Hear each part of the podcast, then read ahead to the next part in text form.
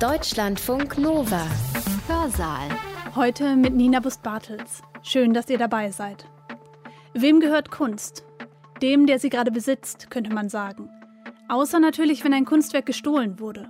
Dann gehört es dem ursprünglichen Besitzer und nicht dem Dieb. Was aber, wenn der Diebstahl schon sehr lange zurückliegt? Seit etwa sechs Jahren geht ein Gespenst um in europäischen Museen, kurz Restitution genannt. Aber wenn manche sagen, nein, es klebt nicht überall Blut dran oder es ist doch nicht alles geklaut worden oder es ist nicht alles erbeutet worden, es stimmt nicht alles, aber sehr viel. Es kommt aus den Regionen, wo Deutschland Kolonien hatte und es kommt aus der Zeit des Kolonialismus. Sie kamen in ein Dorf, haben die Türen des Autos aufgemacht, so viel wie möglich reingetan, alles dokumentiert und sind zum nächsten Dorf. Es ist eine Grauzone von freiwilligem Abgeben und Erpressen oder sogar Stehlen manchmal. Wer war beteiligt an diesem großen Export, an dieser großen Aneignung des afrikanischen Kulturerbes?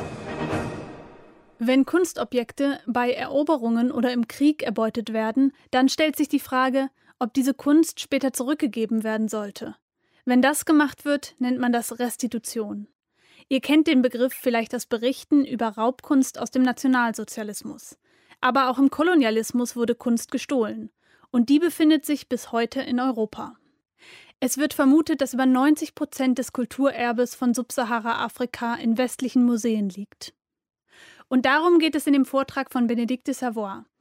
Sie ist Kunsthistorikerin an der Technischen Universität Berlin und sie hat den französischen Präsidenten Emmanuel Macron beraten. Da ging es um die Rückgabe von kolonialer Raubkunst. In ihrem Vortrag nimmt euch Benedikte Savoy mit auf eine Reise in die koloniale Vergangenheit Deutschlands. Wie kamen afrikanische Kunstwerke in die Museen in Leipzig, Berlin oder Stuttgart? Wer organisierte den Raub und welche Interessen standen dahinter? Ihr Vortrag heißt Geraubtes Erbe, wie afrikanische Objekte in unsere Museen kamen. Und sie hat ihn am 23. Oktober 2019 in Leipzig im Rahmen der DFG-Reihe Exkurs Einblick in die Welt der Wissenschaft gehalten.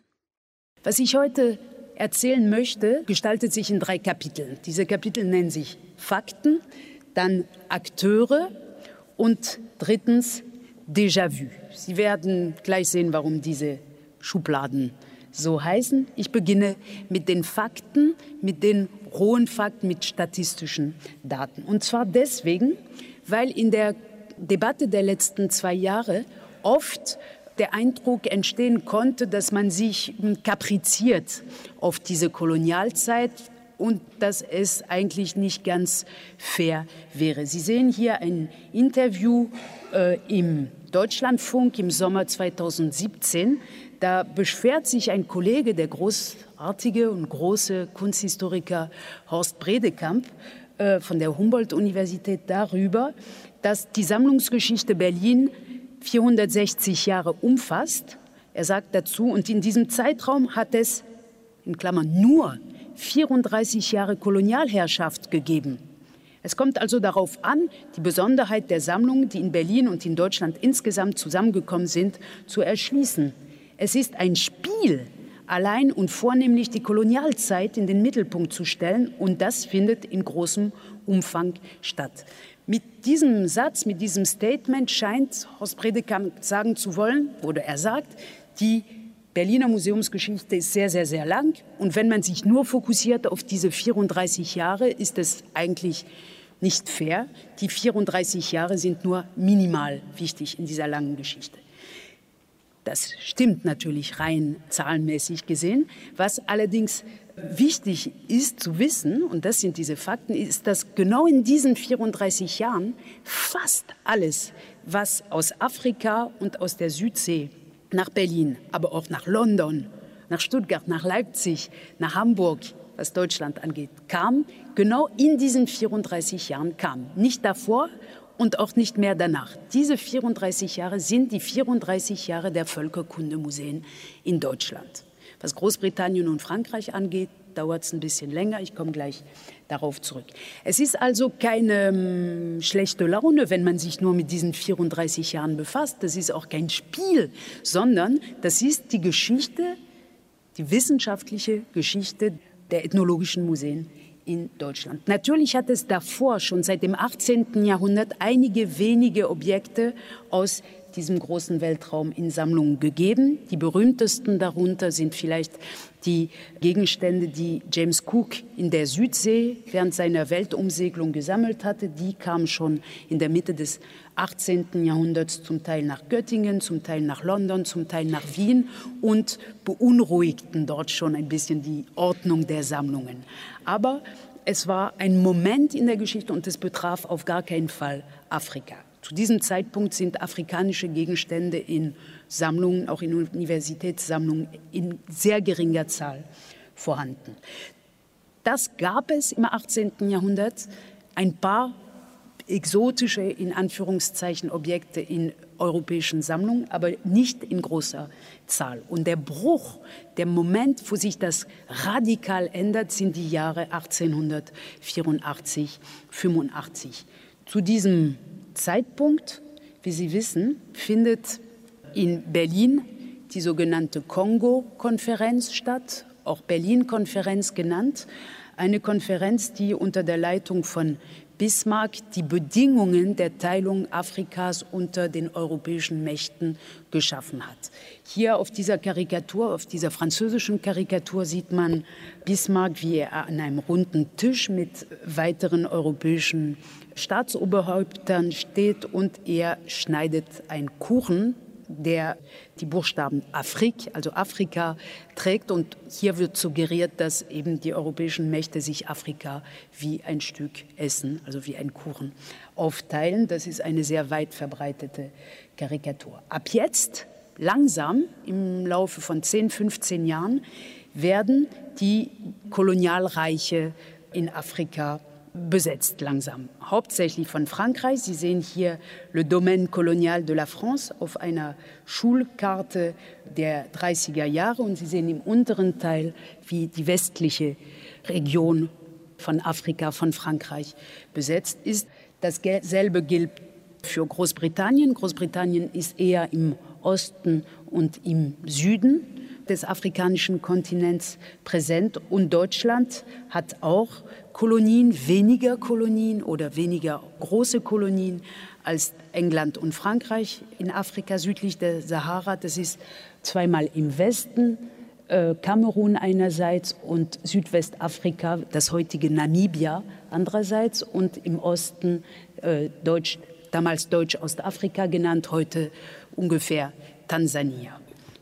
Ab jetzt ist uns spätestens gegen 1895 Afrika eine Art Mosaik der europäischen Staaten, wie hier auch auf dieser französischen Karte gut zu sehen ist. Die Frankreich, England, Italien, Spanien, Belgien, Deutschland und Portugal haben Kolonien und die drei hauptsächlichen habe ich vorhin genannt. Und ab jetzt können sich diese Länder in ihren Kolonien direkt bedienen, wenn sie ihre Völkerkundemuseen, über die ich gleich sprechen werde, füllen wollen. Und tatsächlich werden ab jetzt sehr, sehr, sehr viele, wir sprechen von eigentlich von Millionen insgesamt von Gegenständen, aber Zehntausende von Gegenständen von Jahr zu Jahr über verschiedene Reiserouten mit den Händlern, mit Kolonialbeamten etc. nach Europa gebracht. Was ich hier Ihnen zeige, sind zwei Seiten aus einem Verkaufskatalog einer Firma Umlauf mit zwei F, die in Hamburg sehr aktiv war im Handeln mit solchen Objekten. Und diese Firma Umlauf hat auch sehr viele Museen bedient. Das ist aber nur jetzt, damit Sie visuell einen Eindruck haben für die plötzliche Präsenz dieser afrikanischen Kunst in Europa haben. Dieses Jahr 1885, 84, 85 ist auch aus der Perspektive der europäischen Museumsgeschichte interessant.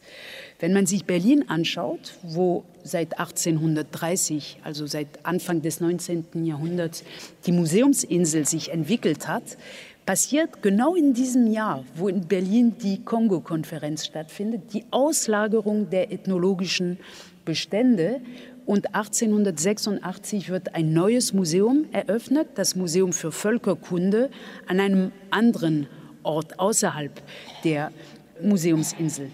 Das könnte man ganz lange kommentieren. Ich lasse es kurz dabei bewenden. Ich zeige Ihnen nur das Gebäude. Das war in der aktuellen Stresemannstraße, also nicht weit vom aktuellen Martin-Gropius-Bau äh, in Berlin. Ein prächtiges Gebäude, das zunächst relativ leer stand.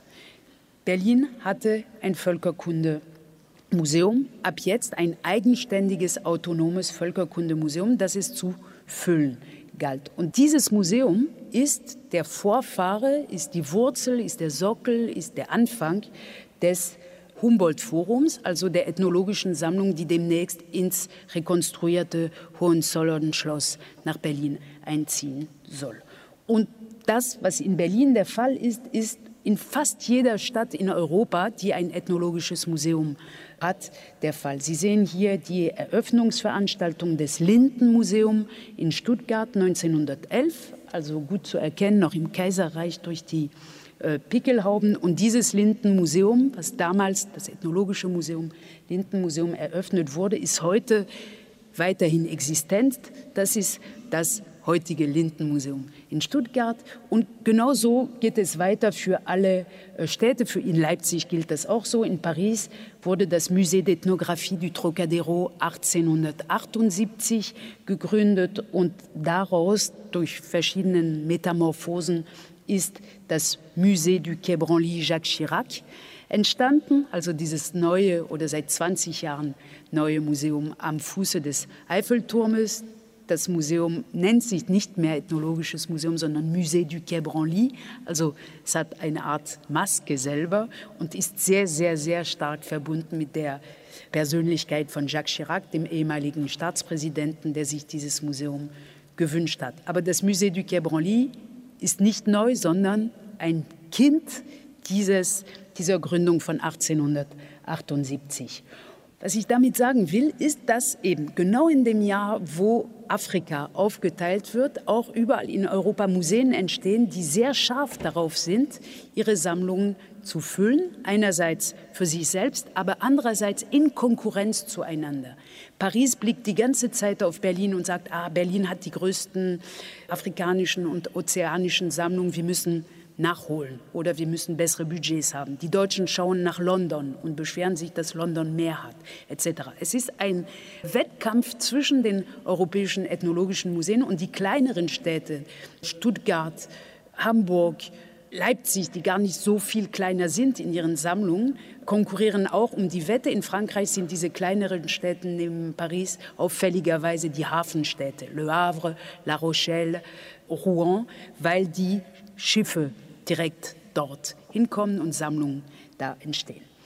Diese Vergangenheit der Museen, diese koloniale Vergangenheit der Museen führt dazu, dass zunehmend in letzter Zeit, und das zeigt auch diese Überschrift der New York Times, eine Art Unbehagen im Museum sich entfacht hat und immer mehr Besucher, Besucherinnen, vielleicht eher aus den jüngeren Generationen, irgendwie den Eindruck hatten, zunehmend, hier stimmt was nicht oder was zeigt man uns hier? Was ist die Geschichte dieser Objekte? Es sind zwar schöne Maske, äh, schöne Fetische, wie, wie man früher äh, gesagt hat, oder Objekte, die ästhetisch anspruchsvoll sind, aber etwas wird hier verschwiegen, man versteht das nicht. Und aus dieser ganzen Geschichte ist das, was in Deutschland unter dem Begriff der Provenienzforschung entstanden ist, auch mit viel öffentlichem Druck. Sie sehen hier einen Abschlussbericht der ersten großen Provenienzforschungsaktion des Lindenmuseums in Stuttgart von Gesa Grimme verfasst. Das ist veröffentlicht im März 2018 und darin unter dem Titel Schwieriges Erbe zum Umgang mit kolonialzeitlichen Objekten in ethnologischen Museen. Darin zeigt die junge Wissenschaftlerin, wie das Sammlungsprofil der Sammlung aus Namibia, Kamerun und dem Bismarck-Archipel ist. Und zwar hat sie sich angeschaut, wann sind die Objekte ins Lindenmuseum gekommen. Sie sehen hier vor 1900 fast nichts, nach 1920 fast nichts und fast alles kam zwischen 1900 und 1920. Das sind diese 34 Jahre Kolonialherrschaft Deutschlands in diesen Regionen. Was die Kollegin auch gemacht hat, ist, dass sie sich angeschaut hat, durch welche Hände diese Objekte nach Stuttgart gekommen sind. Sie sehen es an den Farben. Blau ist das Militär, dunkelrot die Kolonialverwaltung und die Politik, grün ist die Kolonialwirtschaft, in hellrot sind die Missionen, also religiöse Priester, die dort unterwegs waren. Insgesamt sehen wir hier ein koloniales Sammlungsprofil. Und das, was hier für Stuttgart gemacht worden ist, wenn man das für Hamburg, für Leipzig, für Paris, für London machen würde, würde ungefähr genau dasselbe hergeben. Wir haben es mit Felwinsar, den Sie erwähnten, meinem Kollegen aus Senegal, mit dem wir ein Jahr lang an diesem Bericht gearbeitet haben, 2018 für Frankreich auch gemacht. Wir wussten nicht um die Arbeit in Stuttgart, aber wir kommen zu einem ähnlichen Ergebnis. Sie sehen hier die Regionen, aus denen die Objekte des Musée du Quai Branly, des Pariser Ethnologischen Museums, kommen. Insgesamt hat Paris 69.000 Objekte aus Afrika südlich der Sahara. Ich spreche jetzt nicht von Algerien, Marokko und Tunesien, die auch französische Kolonien waren. Und wenn man das, diese Herkunftskarte der Objekte in Paris anschaut und sie vergleicht mit dem Bereich, wo Frankreich seine Kolonien hatte, merkt man, dass die größten Kreise naturgemäß, möchte man fast sagen, aus den Regionen kommt, wo Frankreich eben Kolonien hatte. Die Aussparung von Nigeria ist zum Beispiel interessant. Hier Sie sehen, aus Nigeria ist in Frankreich fast nichts. Und das, was gekommen ist, ist sehr, sehr spät gekommen. In den 1990er Jahren ist es auf dem Markt gekauft worden. Diese Kongruenz zwischen Beherrschung bestimmter Räume in Afrika und Stärke der Sammlung findet sich in Stuttgart, findet sich in Paris, findet sich überall. Und früher, bis zu den 70er Jahren, haben die Museen auch gar kein Hehl daraus gemacht, dass es so ist. Ich zeige Ihnen das Vorwort zu einem kleinen, bescheidenen Katalog der afrikanischen Sammlung im Städtischen Museum Braunschweig. Der Katalog ist von 1969 und hier heißt es gleich zu Beginn, so liegen die Schwerpunkte dieser Abteilung naturgemäß geografisch bei den alten deutschen Kolonien und zeitlich in der Blütezeit des deutschen Kolonialismus, also zwischen 1890 und 1914.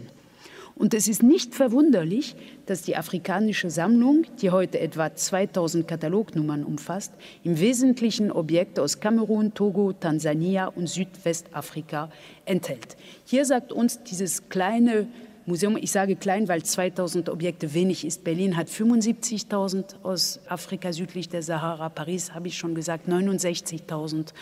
Das sind die Zahlen der großen Museen hier, also eher wenig. Aber hier wird ganz offen damit umgegangen. Es kommt aus den Regionen, wo Deutschland Kolonien hatte und es kommt aus der Zeit des Kolonialismus.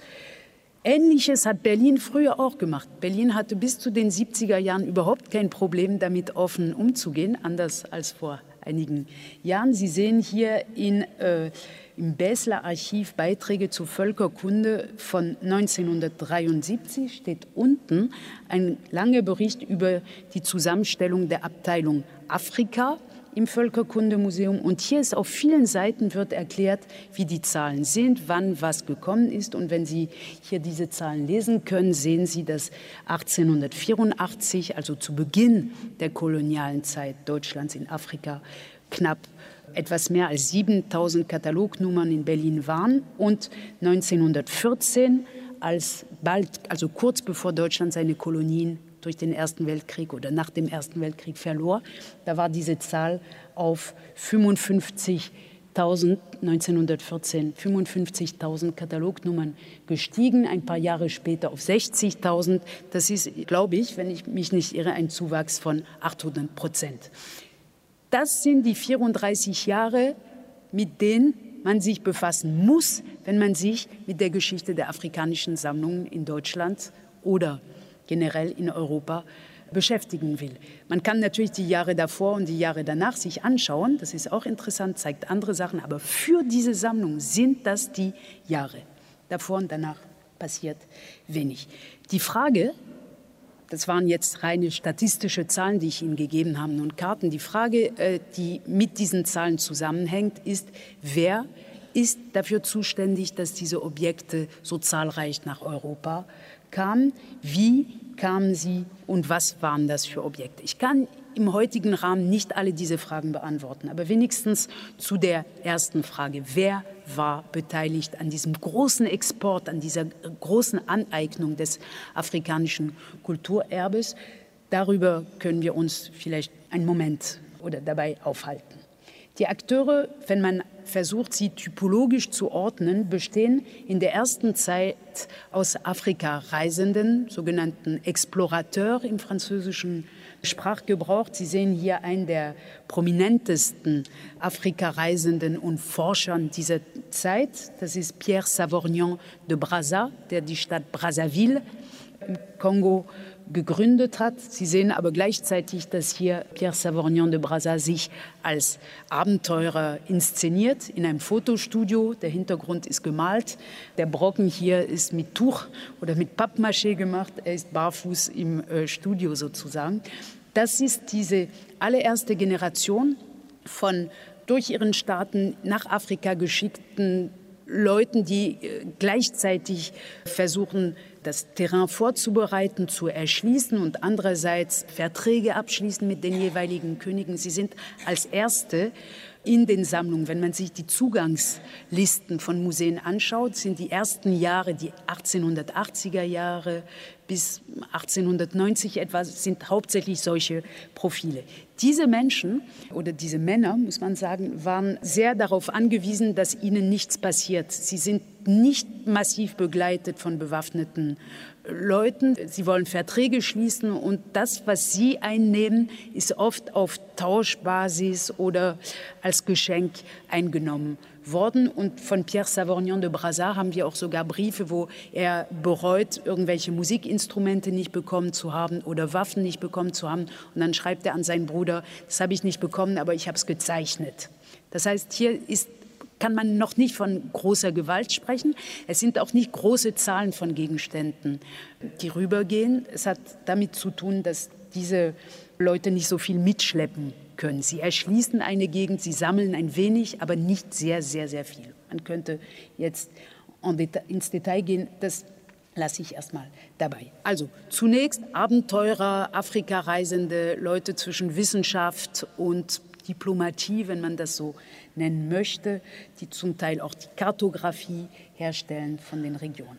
Die andere große Gruppe, viel größere Gruppe, wenn man sie in Objekten übersetzt, sind die Soldaten, die Armeen, die Offiziere, die im Zuge der Kolonisierung entweder Städte erobern, Sie sehen hier die Truppe die in Benin City, die britische Truppe, die in Benin City gewütet hat. Und sie zeigen sich gerade mit ihren Trophäen, also mit Elfenbein, äh, mit Stoßzähnen, geschnitzten Stoßzähnen von Elefanten, mit bronzenen Objekten wie diese Leoparden, die sehr, sehr prominent heute in den Museen präsentiert werden und mit weiteren äh, Objekten.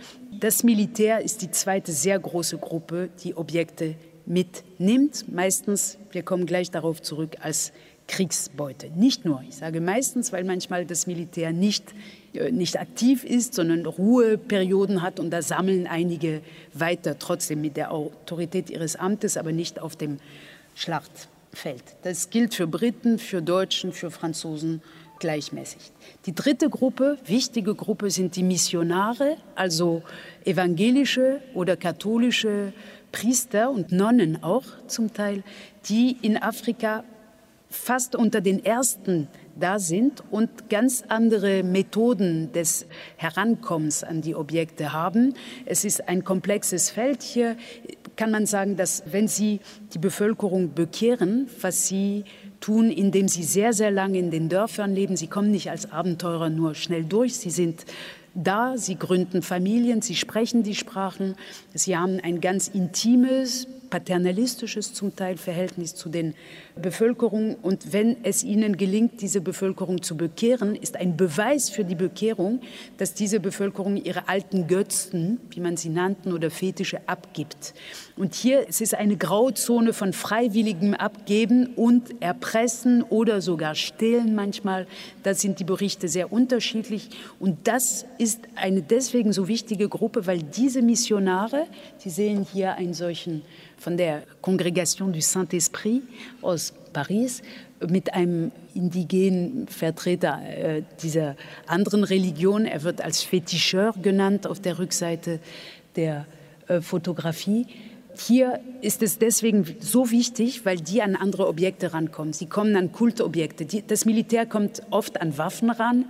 Die Abenteurer kommen an spektakulären Skulpturen ran, die Missionare kommen an Kraftfiguren ran, an magische Gegenstände, an Objekten, die ganz besonders heilig sind, die ganz besonders schwer zu bekommen sind und sind deswegen auch sehr beliebt von den Museen. Museen kaufen bei Missionaren zum Teil auch ab. Dritte Gruppe. Vierte Gruppe, die Wissenschaftler. Die Wissenschaftler haben einen Vorteil im Vergleich zu den anderen. Sie dokumentieren alles, was sie tun, und zwar meistens sehr, sehr gut. Wir werden gleich darauf zurückkommen. Auf dieser Karteikarte, äh, die äh, heute in der Uni Nanterre bei Paris aufbewahrt wird, sehen Sie, das ist eine Karteikarte der Mission Dakar-Djibouti. Diese Mission war eine riesige Reise, die zwei Jahre gedauert hat, von Westafrika nach Ostafrika. Und dort waren etwa zehn Wissenschaftler zwei Jahre lang unterwegs mit großen Autos. Wir sind in den 30er Jahren und sie haben, manche nennen das Wissenschaftsrazien betrieben. Also sie, haben, sie kamen in ein Dorf, haben die Türen des Autos aufgemacht, so viel wie möglich reingetan, alles dokumentiert und sind zum nächsten Dorf äh, gefahren. Ich komme nachher nochmal zur Mission Dakar-Djibouti. Interessant ist hier, weil die Überschrift das auch sagt, dass wir sehen, oder wir sehen es schlecht, aber ich erzähle Ihnen das, glauben Sie mir, wir sehen den Chef der Mission, Marcel Griol, auf einer Leiter und er kratzt gerade mit einer Spachtel Wandmalereien einer Kirche bei Gondar in Äthiopien ab. Er hat insgesamt mit seinem Team 60 Quadratmeter Wandmalerei in einer christlichen Kirche abgekratzt, die heute im Musée du Quai Branly in so einem Raum dargestellt sind. Ich komme später zu den Wissenschaftlern. Auch auch hier ist die Frage der Einwilligung der Bevölkerung ganz oft sehr eindeutig. Die Bevölkerung möchte das nicht, dass so mit ihr umgegangen wird oder mit ihren Objekten, aber ich komme darauf zurück. Und die letzte große Gruppe sind die Kolonialbeamten, also diejenigen, die für die Verwaltung zuständig sind und dort zunehmend eben die Steuer einnehmen und sich wie kleine Fürsten zum Teil gehaben. Sie sehen hier Tocquet, das ist ein berühmter, berüchtigter Kolonialbeamter aus Frankreich, der sich hier inszeniert hat. Äh, also das Foto spricht für sich, wie Sie sehen. Er sitzt auf einem Schaukelstuhl und neben ihm ist ein schwarzes Kind, das äh, sehr klein ist im Vergleich, auch ganz nackt, während er mit seinen Stiefeln da fast wie auf einem Thron vor sich hin schaukelt. Abenteurer oder Afrikareisende, Militär, Missionare, Wissenschaftler und solche Kolonialbeamten sind die Akteure, die eben den Zugriff hatten und die Möglichkeit hatten, sich vor Ort an den Sammlungen zu bedienen. Und im Hintergrund, 5000 Kilometer davon entfernt, sitzen in Paris, in London, in Stuttgart, in Berlin, in Leipzig die Museen, Museumsleute, die eine Art Fernsteuerung betreiben. Diese fünf Gruppen, die ich gezeigt habe, sammeln zum Teil spontan, aber ab 1890 werden sie richtig angetrieben und die Museumsarchiven äh, haben ganz viele Akten davon. Sie werden richtig von den Museen angetrieben, bestimmte Sachen zu sammeln. Sie bekommen Handreichungen, wie man das richtig macht. Die Museen geben ihnen zum Teil Zuschüsse, damit sie bestimmte Objekte kaufen. Das heißt, im Grunde ist das Gehirn dieser ganzen Aktion, der Superhirn, sind die Museen, die jeweils unter sich konkurrieren zwischen Paris zwischen den europäischen Städten und die eben versuchen, dort die tollsten, dort vor Ort ferngesteuert die tollsten Gegenstände zu bekommen. Sie sehen hier Felix von Luschan, das war der Direktor der Afrika-Abteilung der Berliner Museen und ich zeige Ihnen nur zwei ganz kurze Sätze von diesem Luschan. Äh, von ihm kann man, könnte man ganze Bände oder ganze Seiten äh, veröffentlichen von, von, solchen Aktionen. Er war ein großer Stratege. Hier schreibt er in einem Brief von ungefähr 1900, die Kolonialabteilung des Auswärtigen Amtes das Reichsmarineamt, die Gouverneure der Schutzgebiete und eine große Zahl von Ärzten, Beamten und Offizieren sind von der wissenschaftlichen und praktischen Bedeutung der Völkerkunde durchdrungen und unterstützen unsere Bestrebung mit, Bestrebungen mit amtlichen Nachdruck. Hier sehen wir, wie das gesamte koloniale System im Dienste des Museums arbeitet und die Museen bedient. Jedenfalls wird das so dargestellt. An einer anderen Stelle, es ist es sind nur zwei kleine Beispiele, freut sich Felix von Luschan enorm, dass einer von seinen Studenten mitgeht mit äh, zur Armee. Er schreibt, dazu kommt noch, dass einer meiner gegenwärtigen Hörer, Leutnant von Arnim, sich einer neuen großen Strafexpedition gegen die Ngolo, streng secret, anschließen wird. Wir können uns also auf ganz brillante Dinge gefasst machen. Herr von Arnim ist genau informiert, was wir brauchen und wird bemüht sein, etwas ganz Ordentliches zu leisten. Die Kosten werden dabei vermutlich gleich null sein. Leutnant von Arnim ist eine Nummer unter ganz, ganz, ganz vielen. Dieser Luschan war, hatte wirklich ein ganzes Netz von Personen, die für ihn gesammelt haben. Auch übrigens Schädel, seine große Spezialität, menschliche Überreste. Es ist nicht nur eine deutsche Spezialität. In anderen Städten und Staaten Europas wurden Schädel genau gleichzeitig wie ethnologische Objekte gesammelt. Und Luschan war, ich würde sagen, im Vergleich mit seinen Kollegen in Paris und London, war der effektivste im Netzwerken. Die deutschen Museen hatten auch das meiste Geld in dieser Zeit, konnten richtig arbeiten. Und in dem Fall freut er sich, dass die Kosten gleich null sind. In anderen Fällen bezahlt er für die Objekte, die er bestellt, auch Gegenleistung an diejenigen, die sich bedienen, nicht an die, die enteignet werden. Wenn man sich die Akten etwa im Völkerkundemuseum in Berlin anschaut, dann trifft man viel offen und unkompliziert auf solchen, in denen eben äh, Listen von erbeuteten Objekten zum Beispiel aufbewahrt werden. Sie sehen hier eine in diesem typischen blauen äh, Deckel eine Akta betreffend, die bei der Niederwerfung des Aufstandes in Ostafrika erbeuteten Gegenstände. Und darunter steht Kriegsbeute.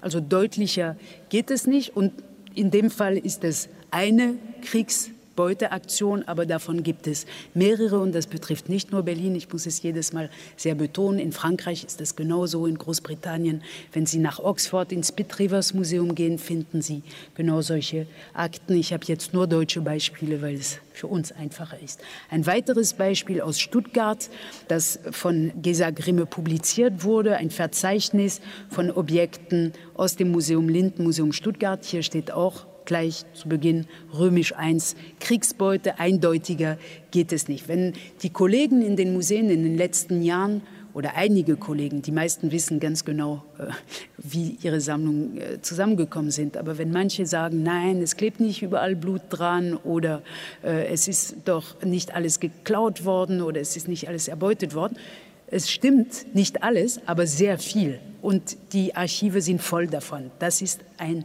das ist keine Glaubenssache, das ist keine Interpretationssache, das ist historische Materie, das ist historisches Material.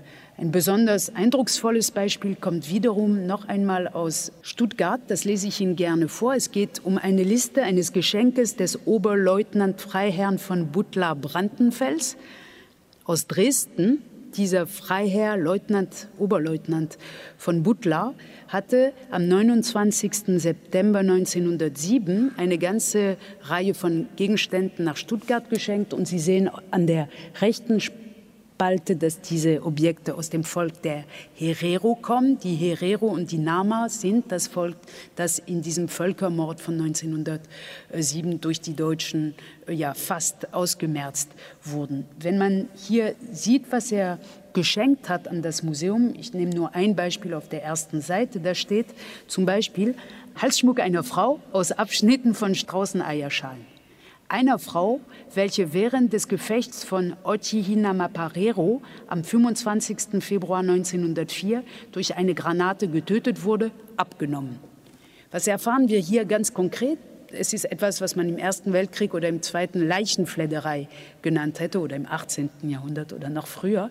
Das heißt, eine Frau wird durch eine deutsche Granate getötet. Granaten hatten die Afrikaner nicht selber, also ist getötet worden. Und die Soldaten sammeln deren Schmuck, es kommt mehrmals vor in dieser Liste, und schicken das dann als Kunstwerk nach Stuttgart oder als Objekt und dort wird das möglicherweise, entweder kommt das ins Depot oder wird ausgestellt.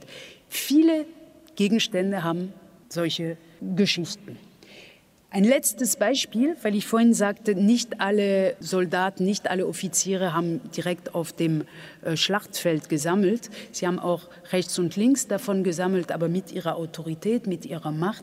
Ein letztes Beispiel kommt aus Berlin und ich will damit auch zeigen, wie stolz die Museen auf solchen exquisiten Objekten waren. Sie sehen hier das Cover der amtlichen Berichte aus den königlichen Kunstsammlungen vom Januar 1908. Das ist das Blatt, mit dem die Berliner Museen ihre tollsten Erwerbungen immer bekannt gemacht haben. Wenn sie was Neues gekauft haben oder wenn sie eine tolle Ausstellung hatten, das ist die Mitteilung davon und sie erscheinen sehr regelmäßig. Auf der ersten Seite ist ein Bild von Konrad Witz, was gerade erworben wurde. Und wenn Sie ein bisschen blättern, treffen Sie irgendwann auf dieses Foto und auf diesen sehr kurzen Text äh, zu der Fotografie. Aus Südkamerun ist Herrn Hauptmann Förster eine größere Sammlung zu verdanken, unter der besonders eine Anzahl von sehr schwierig zu erhaltenen Haarfrisuren, deren Tumm hervorzuheben sind. Diese pflegen das lebende Haar zu großen, sehr bizarren Gebilden zu verfilzen und mit Kaurischnecken, europäischen Knöpfen, Nägeln und so zu schmücken. Hauptmann Förster ist es gelungen, mehrere solche Haartrachten derart knapp an der Kopfhaut abzuschneiden, dass sie wie fertige Perücken transportiert und hier auf naturgetreu bemalte Gipsköpfe gesetzt werden konnten. Hier handelt es sich natürlich um, ein, um etwas, was äh, an lebenden Personen stattgefunden hat anscheinend. Diese Haartrachten haben die Leute dort, das sagen uns die Ethnologen, die sich damit befassen, niemals abgeschnitten, nur in Trauerfällen. Das heißt, die Haartrachten mit diesen Perlen, diese bizarren Gebilden haben auch eine Bedeutung. Man kann sich vorstellen, wie das Abschneiden von solchen Haartrachten, die auch noch jetzt hier als Perücken äh, benannt werden, das ist kein Akt, von dem man sich denken kann, dass er freiwillig vonstatten gegangen ist. Ich muss dazu aber sagen, dass es für uns Historikerinnen und Historiker extrem schwierig ist, die Perspektive der Afrikaner oder Quellen für die Perspektive der Afrikaner zu finden. Man findet welche, man findet Bittschriften von äh, Häuptlingen oder von äh, Dorfältesten, die versuchen, etwas zurückzubekommen. So etwas findet sich in den Archiven, aber im Grunde ist die Erfahrung des Verlustes keine Erfahrung, die sehr viel Produktion von Quellen hergibt. Das kenne ich auch aus der Zeit, als Napoleon in Deutschland hier aus, ausgelehrt hat, die Sammlung konfiziert hat. Die Deutschen haben nicht sehr viel dazu gesagt. Wenn man verliert, sagt man viel weniger, als wenn man gewinnt. Die Sieger sind in der Regel diejenigen, die die Geschichte schreiben. Und deshalb haben wir hier diese Quelle, ohne genau einschätzen zu können, wie es auf der anderen Seite ausgesehen hat. Aber wir können uns das denken. Ich komme ganz kurz noch, weil ich gesagt hatte, äh, oder ich habe diese Typologie vorgestellt, das Militär, die Wissenschaftler und viele andere. Ich wollte kurz einmal tiefer rein ins Militär gehen und möchte einmal noch kurz tiefer rein in die Wissenschaft gehen und noch einmal zu dieser Mission Dakar Djibouti etwas sagen. Ich sagte das vorhin schon, die Mission Dakar Djibouti ist eine große, ist die größte äh, staatlich finanzierte Reise, Forschungsreise, die Frankreich finanziert hat zwischen 1930 und 32 und die Wissenschaftler gingen eben von Dakar im aktuellen Senegal bis Djibouti nach Osten in dieser Richtung mit großen Autos. Ab, der, ab den 20er Jahren etwa gibt es genug Straßen, dass man gut mit dem Auto durch Afrika fährt. Davor wird das meiste zu Fuß gemacht und man muss sich auch vorstellen, dass die Objekte, die wegkommen, auch auf den Rücken, auf den Köpfen, auf den Schultern der lokalen Bevölkerung getragen werden. Der Sekretär dieser Mission war ein junger Mann, damals 30 Jahre alt, Michel Leiris. Leiris geschrieben, der später ein berühmter Schriftsteller geworden ist. Das war einer seiner ersten Jobs. Er sollte immer alles dokumentieren und äh, hat gleich nach der Rückkehr einen Bericht geschrieben, der für uns deswegen interessant ist, weil er ziemlich genau die Methoden äh, beschreibt, die diese Wissenschaftler angewandt haben, und zwar mit Entsetzen. Er war entsetzt über die Art und Weise, wie er arbeiten musste. Und es ist deswegen eine tolle Quelle, weil sein Chef, Marcel Griol, auch viel über diese Methoden geschrieben haben, aber im stolzen Sinne. Das heißt, wir haben den stolzen Chef, der erklärt, wie er an die tollen Objekte gekommen ist, und wir haben den Sekretär, der dieselben Methoden beschreibt, aber entsetzt ist. Und daraus ergibt sich, dass die Methoden, die beschrieben werden, wahrscheinlich tatsächlich solche waren. Michel Leris hat diesen Bericht gleich nach seiner Rückkehr veröffentlicht, Phantom Afrika. Das erscheint demnächst auf Deutsch in einer neuen Übersetzung.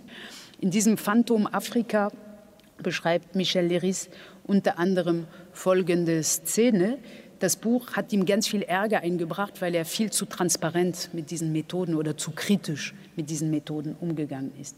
Ich habe hier diesen berühmten Auszug auf Französisch auf der rechten Seite äh, eingeblendet, aber ich habe eine ungefähre Übersetzung auch dabei. Es geht darum, dass die Wissenschaftler versuchen, ein Kono, das ist ein heiliges Objekt, so etwa so groß, auch Boli genannt. Wenn Sie nach Mali fahren, nach Bamako oder nach Paris übrigens, sehen Sie solche Objekte. Es sind, die sehen aus wie Tiere, sind ungefähr, haben die Form eines Tieres und waren so heilig, dass nur bestimmte Menschen in den Dörfern sie sehen durften. Es ist bis heute so, wenn Frauen oder Kinder sie gesehen haben, hieß es, würden sie sterben. Also es war extrem wichtig, dass diese Objekte nicht gesehen werden.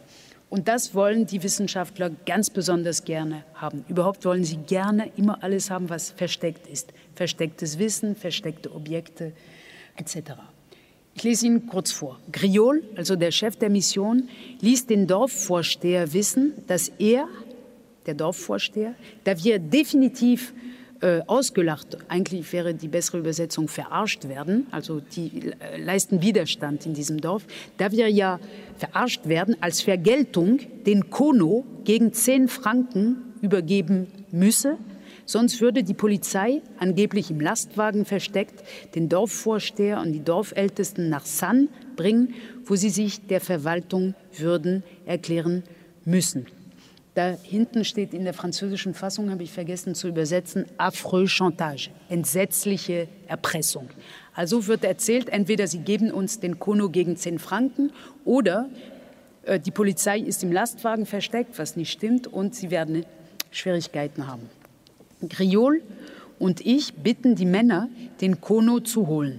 Alle weigern sich. Wir gehen also selbst dorthin, packen den heiligen Gegenstand in die Plane, sie haben sich eine Plane, um das zu verstecken, organisiert, und gehen hinaus wie Diebe, während der in Panik geratene Dorfälteste flieht und in einiger Entfernung seine Frau und Kinder mit einem großen Stock in eine Hütte, in eine Hütte schlägt. Wir durchqueren das Dorf, das völlig verlassen ist, und erreichen in tödlicher Stille die Fahrzeuge. Die zehn Francs werden dem Häuptling gegeben und wir gehen in Eile mitten im allgemeinen Staunen und umgeben mit einer Aura besonders mächtiger und mutiger Dämonen oder Bastarden.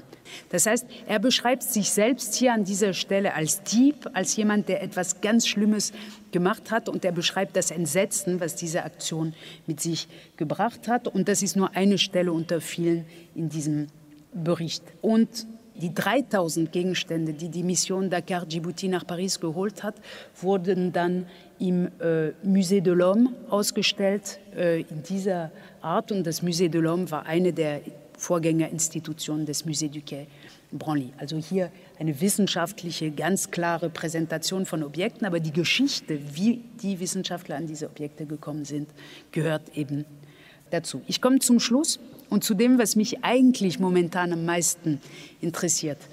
Die Tatsache, dass wir eine Art koloniale Amnesie haben, wenn wir unsere Sammlungen betreffen, dass wir vergessen haben, äh, wie die Objekte zu uns gekommen sind. Das war vor zwei Jahren so, vielleicht noch vor einem Jahr. Inzwischen, jedenfalls im deutschsprachigen Raum, wissen alle ungefähr Bescheid, dass diese Objekte nicht eines Nachts mit einem Helikopter geliefert wurden, sondern dass es diese Vorgeschichten gibt.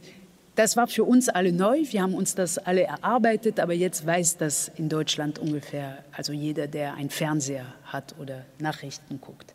Was mich sehr beschäftigt, ist etwas, was wir im Laufe der Arbeit mit Felwin Sarr erlebt haben. Sie sehen hier Felwin äh, auf der linken Seite. Das war an dem Tag, wo wir den Bericht abgegeben haben bei Emmanuel Macron. Und für diesen Bericht waren wir eben nicht nur in französischen Museen unterwegs, hier äh, vor Objekten aus der Republik Benin äh, im Musée du Quai Branly. Wir waren nicht nur vor Ort, da wo die Objekte nicht mehr sind, sondern wir waren auch sehr viel in französischen Archiven, Museumsarchiven, äh, Ministerialarchiven, Archiv des Auswärtigen Amtes etc. Was uns dabei interessiert hat oder was wir gesucht haben in diesen Archiven, waren eigentlich Rückforderungsgesuche. Wir waren sicher, dass wir ganz viele Briefe finden würden aus den 60ern, 70ern, die niemals beantwortet worden sind.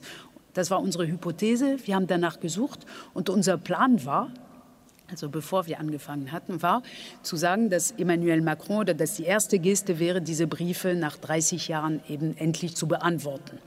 Also haben wir gesucht, aber wir haben wenig Briefe gefunden solcher Art. Was wir gefunden haben, und das war ein, ein, ein Moment des, ja, des Schocks, wir haben festgestellt, dass die Debatte, die wir jetzt führen, die Restitutionsdebatte, das Projekt Objekte zurückzugeben, wie Emmanuel Macron das formuliert hatte, dass es das alles schon einmal gegeben hat, und zwar in den 70er Jahren. Sie sehen hier das Cover der Zeitschrift Museum mit dem Titel Retour et Restitution de Biens Culturels. Das ist eine Ausgabe von 1979. Sie sehen lauter Zeitungsartikel, Berichte, Briefe, Korrespondenzen, sehr, sehr viel. Und das hat mich ganz persönlich fertig gemacht. Ich dachte, wie kann es sein, dass wir heute komplett vergessen haben, dass es diese Debatte schon einmal gegeben hat. Und seit dem Ende der Arbeit mit Felwin habe ich mich sehr damit beschäftigt, auch in deutschen Archiven zu schauen, was war diese Debatte und warum haben wir sie vergessen. Sie sehen, der Höhepunkt der Debatte oder der politischen Bewegung von damals war, dass 1981 Formulare gedruckt wurden Standardformulare für Restitutionsgesuche. Formulaire type pour les demandes de retour ou de restitution. Das hatte die UNESCO vorbereitet. Das waren so Fly große Flyer, also in DIN A4-Format mit so Leporello-mäßig. Und da konnten sie als Staat, als Nigeria, als Senegal etc. ausfüllen, was sie zurückbekommen wollen und warum. Das heißt, wir, waren, wir standen damals als Europa kurz davor da, äh, vor Rückgaben oder Restitutionen. Es war alles vorbereitet. Wir haben diese Formulare allerdings nur im leeren Zustand gefunden und es ist eben nicht weitergegangen. Und das hat mich sehr neugierig gemacht. Also das Scheitern macht mich neugierig und das Vergessen dieser ganzen Episode macht mich auch sehr neugierig. Zumal, wie sich herausstellte in Archiven, die Debatte zwar in Frankreich lief, in Großbritannien, aber hauptsächlich in Deutschland. Sie sehen hier an einem Auszug eines Artikels von 1976 in Englisch, dass die Debatte eine deutsche Debatte war. 1976, also vor über 40 Jahren. Und tatsächlich, wenn Sie anfangen hier zu forschen in Zeitungsarchiven und in verschiedenen Archiven, finden Sie so Hinweise wie hier in der Frankfurter Allgemeinen Zeitung vom 18. Mai 1979, erster Satz. Seit etwa sechs Jahren geht ein Gespenst um in europäischen Museen, kurz Restitution genannt. Also eine Anlehnung an Karl Marx. Es geht ein Gespenst um in Europa, aber eigentlich der Kommunismus. Hier ist es Restitution. Und wir erfahren im Jahr 1979, dass das Ganze schon seit mindestens sechs Jahren läuft. Das heißt, es gab in dieser Zeit eine so intensive Debatte, der Artikel ist eine ganze FAZ-Seite äh, groß, ganz intensive Debatte über, über das, was wir jetzt auch noch einmal machen. Nicht nur in der Presse, nicht nur in den Amtsstuben von Museumsdirektorinnen und Direktoren, sondern sogar im großen Fernsehen, sowohl in Frankreich als auch hier in Westdeutschland. Und ich spreche auch gleich nachher von der DDR, liefen Sendungen hier im ZDF, eine Sendung, die drei Stunden dauert, mit 14 Gästen, eine Podiumsdiskussion. Ich zeige Ihnen nur ganz kurz, wie das Setting war. Die wurde gedreht in Bremen. Also sieben Leute und zwei Moderatoren unten auf einem Podium und sechs weitere oben. Und diese Gäste waren äh, Juristen, UNESCO-Vertreter, Kolonialhistoriker, Helmut Blei, er lebt noch, eine Museumsdirektorin aus Dänemark und sogar hier ein Sozialpsychologe. Das sind genau die Kategorien, bis auf der Sozialpsychologe, die werden heutzutage nicht mehr gefragt, komischerweise, aber die sollten sich jetzt einbringen, die eben zu dieser Frage diskutiert haben. Die Sendung dauert, also die heißt fünf vor zehn hieß die Sendung und die war Open End. Und in dem Fall dauert sie über drei Stunden. Am Ende gähnen alle. Und die Statements von all diesen Experten sind so wertvoll, weil sie viel klüger sind als alles, was wir heute lesen oder sagen. Und das ist für uns ein Schock zu merken, oder für mich jedenfalls, dass vor 40 Jahren die Debatte eigentlich weiter war, besser war, reifer war und auch eben ganz europäisch war. In französischen Medien finde ich ähnliche Sachen. Das ist sozusagen die Medienöffentlichkeit oder die große Öffentlichkeit des Themas damals. Wenn man in die Archive geht und versucht zu verstehen, warum es damals diese große Debatte gab, dann stellt man fest, zum Beispiel im politischen Archiv des Auswärtigen Amtes in Berlin, wo netterweise alles versammelt ist. Das Auswärtige Amt sammelt oder bekommt Briefe von der UNO, bekommt also hier wie diese wichtigen Stellungnahmen der UNO und der UNESCO, aber auch direkt Anfragen, zum Beispiel hier aus dem Altertumsamt von Lagos in Nigeria, ein direkter Brief an die Bundesrepublik oder aber auch Briefe, die vom Bundesministerium an die jeweiligen Museen gingen. Hier trifft sich alles und da treffen sich auch die Antworten der Museen oder die Stellungnahmen, die Lobbyarbeit der Museen. Und aus solchen Akten kann man die gesamte politische Diskussion gut rekonstruieren und auch rekonstruieren, woran es geblockt hat, welche Strukturen, wer dafür gesorgt hat, dass es nicht weitergekommen ist. Ich mache es nur ganz, ganz kurz, indem ich vier Jahreszahlen nenne. 1930 geht es aus europäischer Perspektive los mit einer ersten Stellungnahme der UNO. Dann gibt es einen nächsten Höhepunkt in diesen Akten. Das sind Stapeln von Akten. Also die großen Jahre sind 73, dann 76 mit einer UNESCO-Konferenz in Venedig, dann 79 mit einem öffentlichen Appell des UNESCO-General Sekretärs und die zwei Hauptkräfte, die das antreiben, die das wollen, sind einerseits Amadou Maktar Mbo, ein senegalesischer Professor, der Generaldirektor der UNESCO war, und andererseits Ekpo Eyo, das war der Chef der Altertumsbehörde in Nigeria. Das heißt, die Fragen kommen aus Afrika. Es ist nicht so, dass die europäischen Staaten irgendwann denken in den 70ern, ach, nach 68 könnten wir jetzt endlich nett sein und zurückgeben. Das ist ein ganz starker Druck aus Afrika, um diese Objekte zurückhaben zu wollen. Und wie ich vorhin sagte, war um 1981, 82 es fast so weit, dass Restitutionen stattgefunden hätten. In Frankreich haben wir gefunden, Felouin und ich, zu unserem Entsetzen einen Bericht, genau wie unser Bericht. Also es gab schon 81 jemand, nämlich Pierre Cognam, der ein emeritierter Louvre-Direktor war, also Inspekteur General des Musées de France, eine sehr angesehene Persönlichkeit, kein Anarchist mit einem Messer zwischen den Zähnen, der eben mit Kollegen aus der Universität, aus den Museen einen solchen Bericht geschrieben hat. Und in dem Bericht steht, dass die Gruppe, das Team, das er zusammengestellt hat, die Rückkehr der Kulturgüter befürwortet, sont favorables à la promotion du retour de biens culturels und er erklärt warum, parce que, parce que, parce que. Und ein Grund ist, dass die denken, dieses, diese Arbeitsgruppe, dass die Rückkehr der Kulturgüter, le retour de biens culturels est un acte de solidarité autant que d'équité, also ein Akt der Solidarität und der Fairness den afrikanischen Staaten gegenüber. Das ist das, was in Frankreich passierte, also ein hoch angesehener Museumsbeamter spricht sich für Restitution aus in einem ganz öffentlichen Bericht. In Deutschland, in Westdeutschland, in der Bundesrepublik war es Hildegard Hambrücher, auch keine Anarchistin mit Blutflecken an den Händen, die 1982 angekündigt hat, öffentlich hier in der Süddeutschen Zeitung, dass es durchaus denkbar sei, dass aus Anlass des 100. Jahrestags der Unterschreibung der Schutzverträge mit den ehemaligen deutschen Kolonien Togo und Kamerun in Afrika 1984 Kulturgüter zurückgegeben würden, sagte Frau Hambrücher.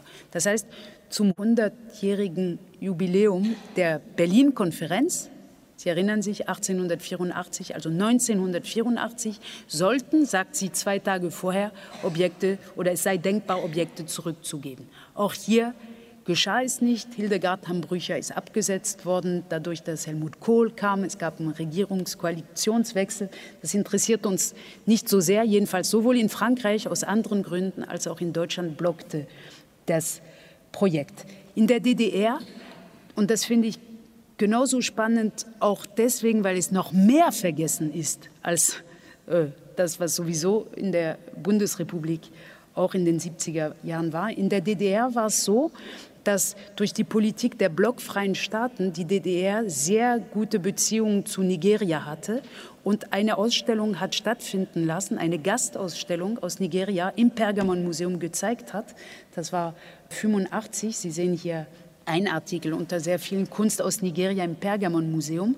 Und interessanterweise war das genau das, wovon uns die Museumsverantwortlichen, zum Beispiel des Humboldt-Forum, immer erzählen, nämlich ein, eine Ausstellung auf Augenhöhe. In dem Fall war Augenhöhe schon Realität in den 80ern in Berlin auf der Museumsinsel, denn da kam Nigeria mit dem Angebot, wir zeigen eine Ausstellung bei euch und die Berliner Museums Beamten haben alles getan und das zeigen auch die Akten dazu, damit es ein gutes, schönes Ergebnis hat. Und die Nigerianer hatten Forderungen. Also zum Beispiel hieß es in manchen Briefen, wir werden die Ausstellung, sagen die Nigerianer, nicht eröffnen, wenn der Katalog nicht fertig gedruckt ist. Und dann sehen wir die ganzen Briefen der Museumsleute in Berlin, die sagen, oh, oh, Gott, wie schaffen wir das so schnell, das Papier etc. zu organisieren? Aber die schaffen das. Das heißt, dadurch, dass Nigeria einen Bestand hatte, dass es zeigen konnte, war eben diese Kooperation möglich. Das wurde weltweit auch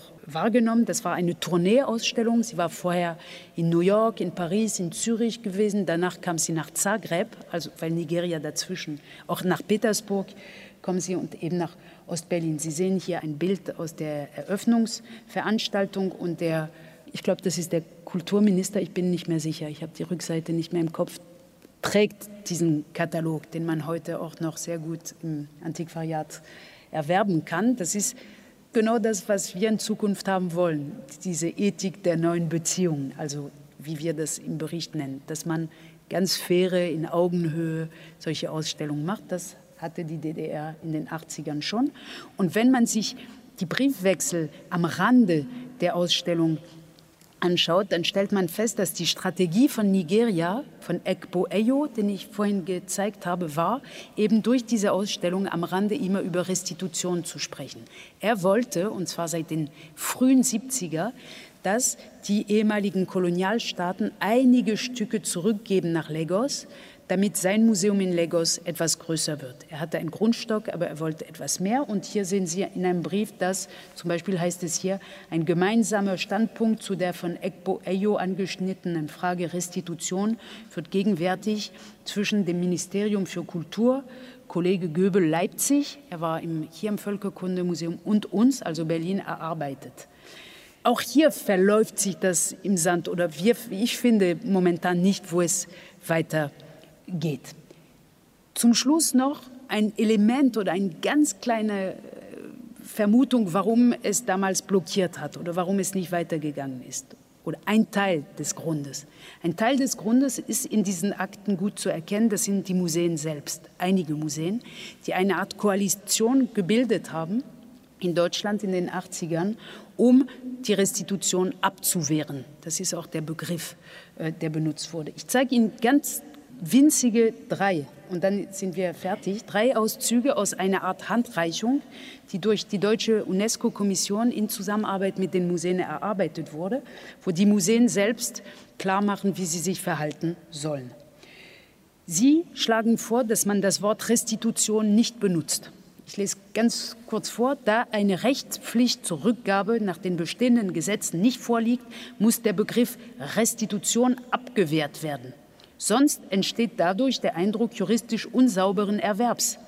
Der Begriff Restitution Rückgabe muss so weit gefasst werden, dass keine moralische Verpflichtung zu erkennen ist. Dies ist der Ausgangspunkt jeder weiteren Erörterung. In die Diskussion um einen neuen Begriff wurde Transfer eingebracht.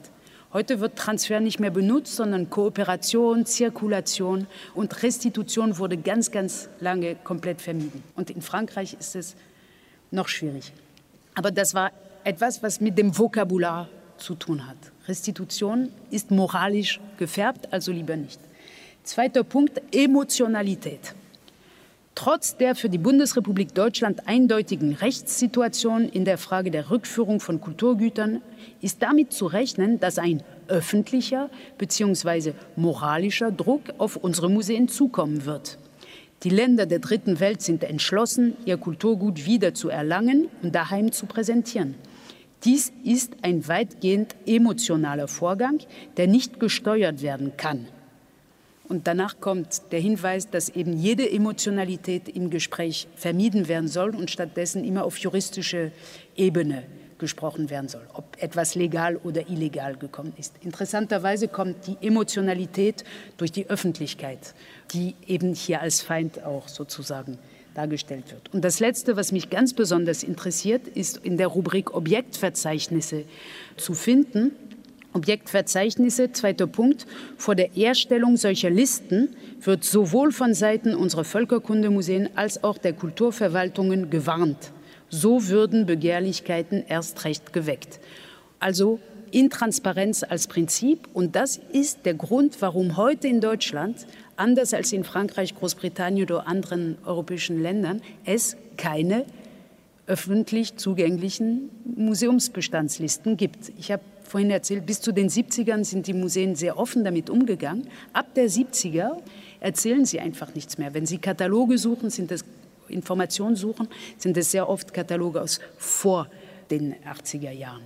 Und das ist der Grund, warum ich jetzt, wenn ich versuche, eine Haltung für die Gegenwart als Historikerin oder für die Zukunft äh, mir zu erarbeiten oder wir uns, die wir daran arbeiten, scheint uns wichtig zu sein, genau an diesem Begriff der Restitution festzuhalten, weil der eben diese ganze historische Dimension mit sich trägt, die Emotionen ernst zu nehmen, die mit diesem Themenkomplex zusammenhängen und sehr, sehr, sehr wichtig, die Transparenz der Bestände und der historischen Zusammenhänge einzufordern. Und da sind die Museen noch nicht so locker dabei. Sie wollen lieber ihre Informationen für sich behalten und das wird wahrscheinlich noch etwas dauern, bis sie einsehen, dass diese Taktik oder diese Abwehrmethode nicht mehr zeitgemäß ist. Vielen Dank. Das war die Kunsthistorikerin Benedikte Savoy.